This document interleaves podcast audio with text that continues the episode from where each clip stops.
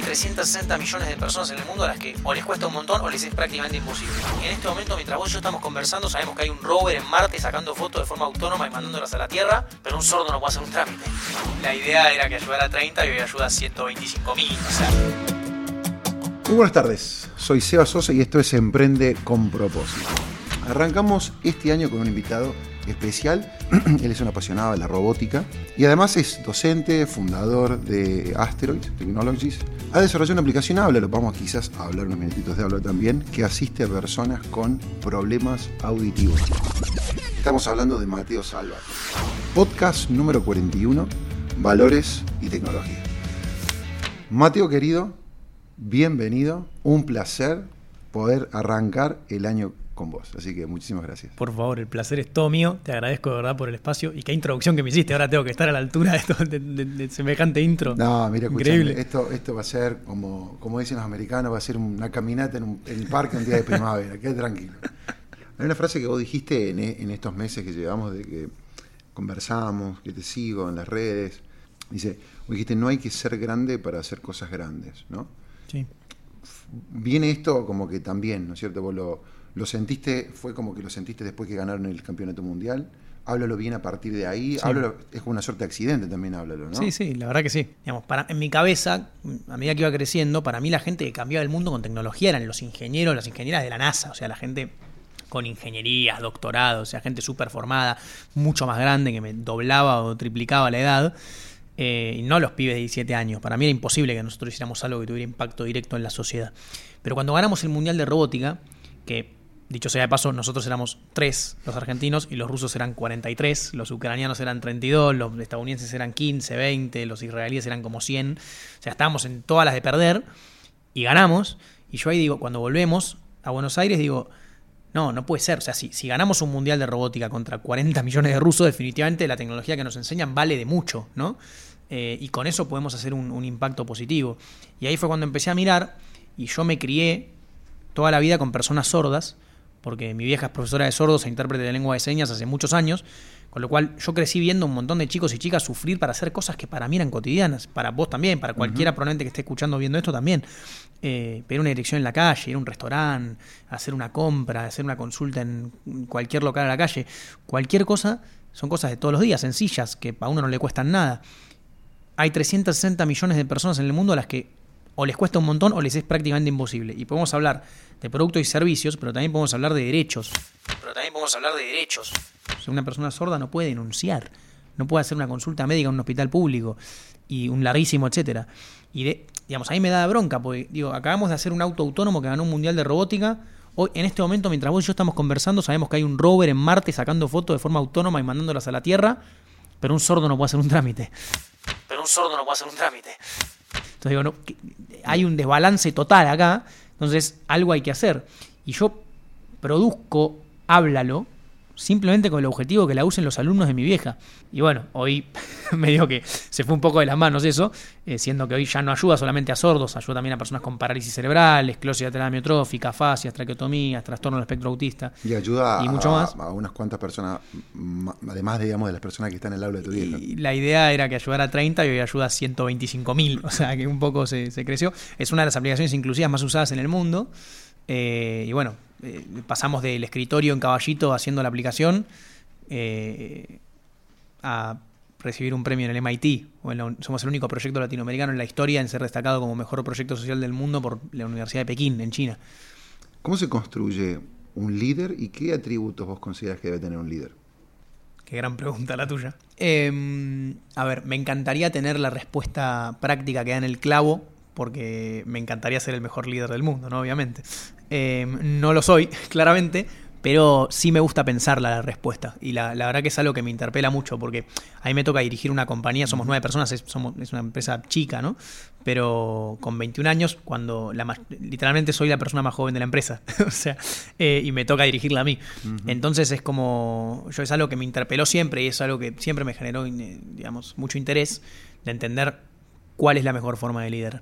Y al menos desde mi perspectiva, y no, no solamente desde el punto de vista empresarial, yo creo que en, la vida en general, eh, yo no creo en la verticalidad del liderazgo. O sea, yo creo que el liderazgo siempre es horizontal.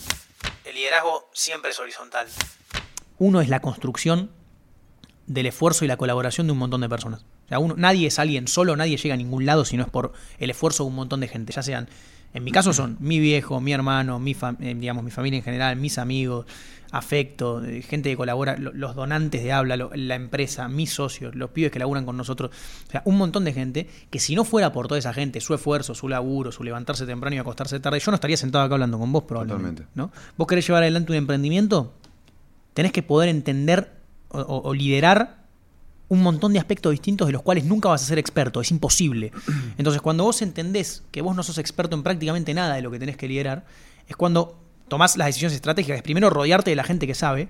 Y por otro lado, entender que siempre la construcción es colectiva. Digamos, un emprendimiento que se busca desde, desde, el crecimiento del fundador o del CEO, de la imagen del emprendedor, no va a funcionar nunca. Porque, digamos, el crecimiento tiene que ser de todos. Es como se habla de los famosos primeros 20, 30 empleados de empresas como Microsoft, como Apple, toda esa gente, esos primeros 20, 30 empleados, hoy son multimillonarios, no porque eh, coincidió y les aumentaron el sueldo, sino porque todos arrancaron un emprendimiento donde el crecimiento fue colectivo. Obviamente vos hoy conoces a Bill Gates, por ahí no conoces al primer programador, el segundo, tercer, cuarto programador de Microsoft. Yo creo que el, momento en el que el, emprendedor, la emprendedora pierde, ¿viste como la frase, la típica, el que se enoja pierde? Bueno, que también es cierta, pero aparte del que se enoja pierde, eh, para mí la que más aplica es el que se la cree pierde.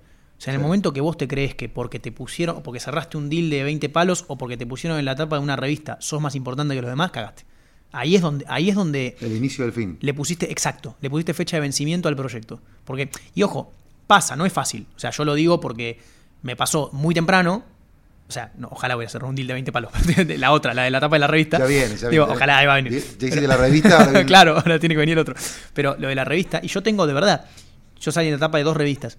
Em, y las tengo en casa, no para. Las tengo en un cajón, no las tengo puestas. Las tengo en un cajón simplemente para recordarme que por salir en esa etapa no soy más importante que nadie.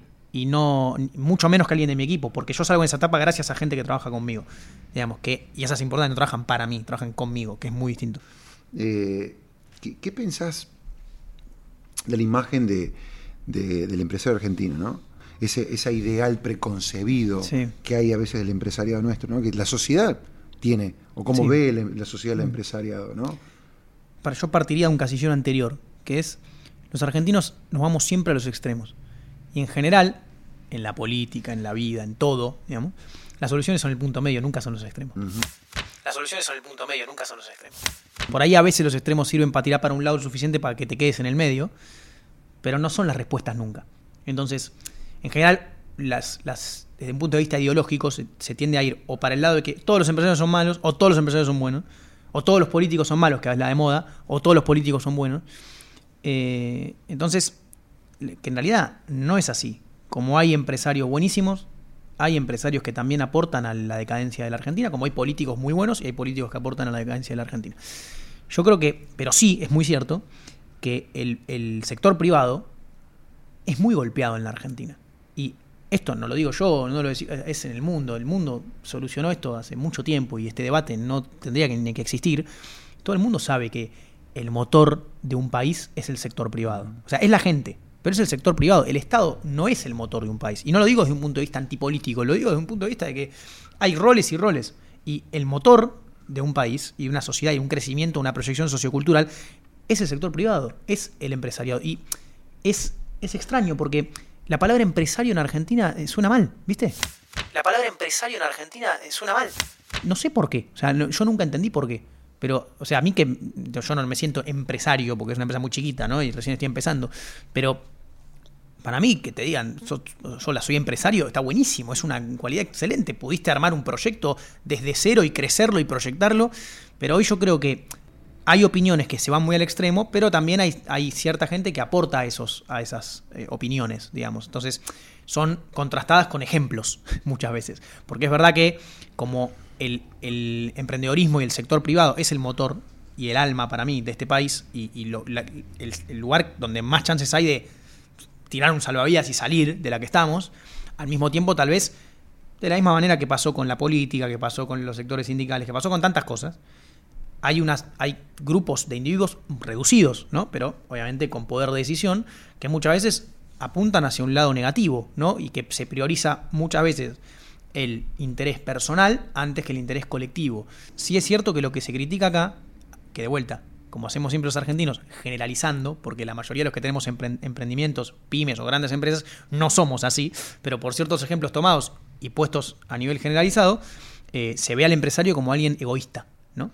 Y eso definitivamente hay que, primero porque no es así, pero hay que también, eh, creo que del lado nuestro, que es el lado privado, hay que mostrar que no es así. Y que... Hay que mostrar que no es así y me parece que también hay como que, esto que decís vos, primero que coincido completamente, yo, es notable cómo, por ejemplo, la actividad inmobiliaria, ponele, ¿no? Vos vas a vender tu casa, ¿sí?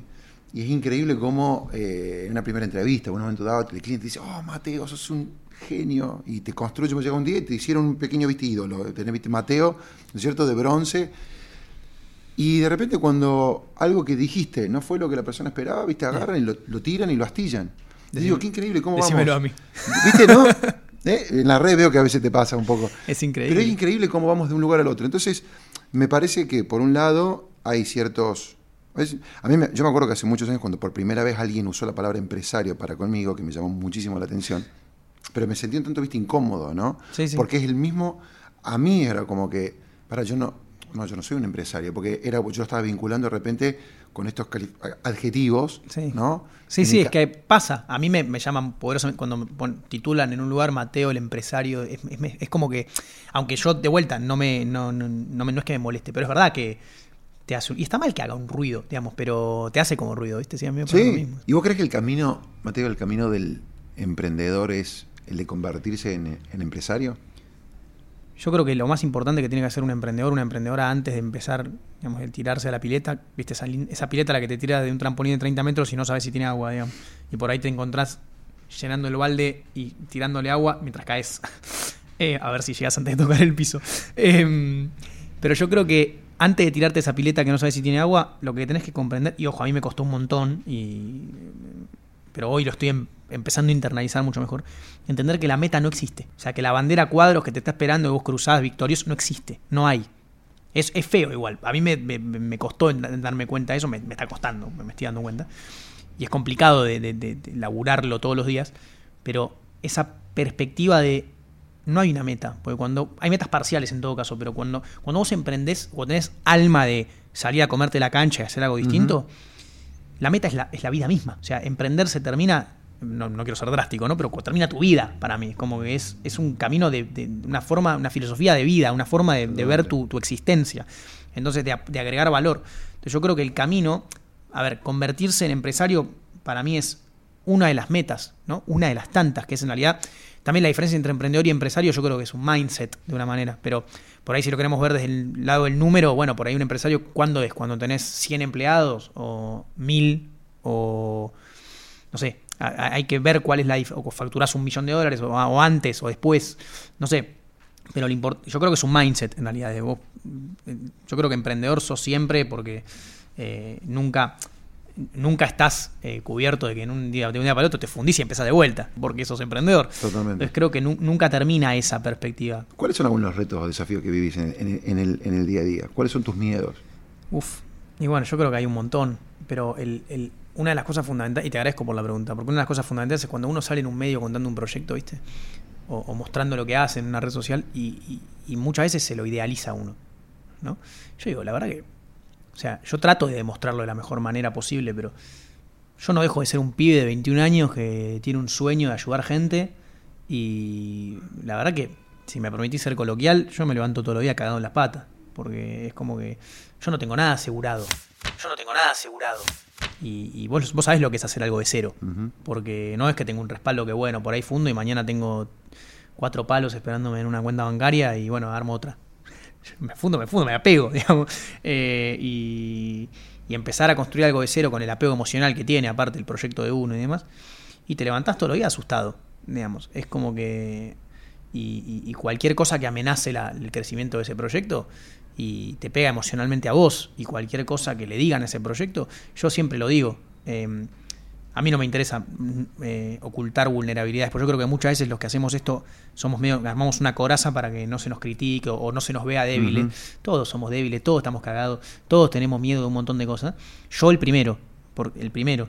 Eh, vos sabés que emprender te, hace un, ejercicio, digamos, por no decir un, una destrucción, vamos a decir ejercicio, psicológico complejo. Y más que nada cuando hay un montón de cámaras alrededor, digamos, y que siempre es mucho más lo que se te va a criticar el, palito que pisaste que lo que te van a festejar lo que hiciste bien. Vos puedes ganar 45 premios que te van a aplaudir una vez. Y si te la pegás, te van a putear un año y medio. Digamos. Y, y tenés que saberlo, porque emprender es un camino de soledad. Emprender es un camino de soledad. Puedes estar acompañado por un montón de gente, pero muchas veces estás solo también. Totalmente. Eh, y de, es muy complejo y es de bancártela y de vos con. Muchas veces vos contra el mundo y vos contra vos mismo también. Entonces, miedos hay millones. Eh, pero yo lo que siempre digo es, o trato de, trato de decirme a mí mismo, es. Mientras nosotros estamos hablando, hay una persona en Bangladesh que antes no podía ir a hacer una compra y ahora la hace porque tiene háblalo o un chico pudo hacer la tarea con su papá que falleció de esclerosis lateral amiotrófica tres, cuatro veces antes de que fallezca, gracias a una línea de código que yo hago. Entonces, podés putearme por Twitter, me puedo fundir, me podés tildar de lo que quiera, a mí no me importa, porque mientras yo me vaya a dormir sabiendo que una persona, una, y son 120 mil, pero una tiene una mejor calidad de vida por algo que yo hice, el resto, qué sé yo. Mientras yo me vaya a dormir sabiendo que una persona, una, tiene una mejor calidad de vida por algo que yo hice, el resto, qué sé yo. No sé si llegarán los 20 palos, pero, pero me deja importar tanto, la verdad. Divino. Bueno, nos quedará, haremos episodio 2, no sé. este, contás conmigo. tengo, tengo más, pero eh, agradecerte, agradecerte que arrancamos el año juntos. Eh, te felicito por todo lo que estás haciendo. Gracias. Ahora que ah, sé, sé también de la cantidad de gente que inspiras y Gracias. Así que muchísimas gracias. Déjame, déjame en realidad agradecerte a vos, primero, por la invitación, por el espacio, por el apoyo, háblalo, ¿no? Porque si no fuera por ustedes, compañías, grupos, familias como ustedes, esto no sería posible, vale la pena aclararlo. Em, y aparte por, por bancarla, por fomentar el emprendedorismo, por, por estar acá y por apostar por este país, el agradecimiento es más a vos que para mí, definitivamente. No, gracias, gracias. Este, ha sido un placer conocer uno de los regalos, las cosas lindas que queda esta pandemia. Qué grande. Ha sido conocerte a vos. Igualmente, lo mismo digo. El liderazgo siempre es horizontal. La palabra empresario en Argentina es una mal. Yo no tengo nada asegurado. Emprender es un camino de soledad. Mientras yo me vaya a dormir sabiendo que una persona tiene una mejor calidad de vida por algo que yo hice. A todos los que están este, del otro lado escuchando, eh, sepan que pueden eh, seguirnos en, las redes, sino buscarnos Emprende con propósito y nos volvemos a ver en un par de semanas. Muchísimas gracias. Esto fue Emprende con propósito. Sea socio.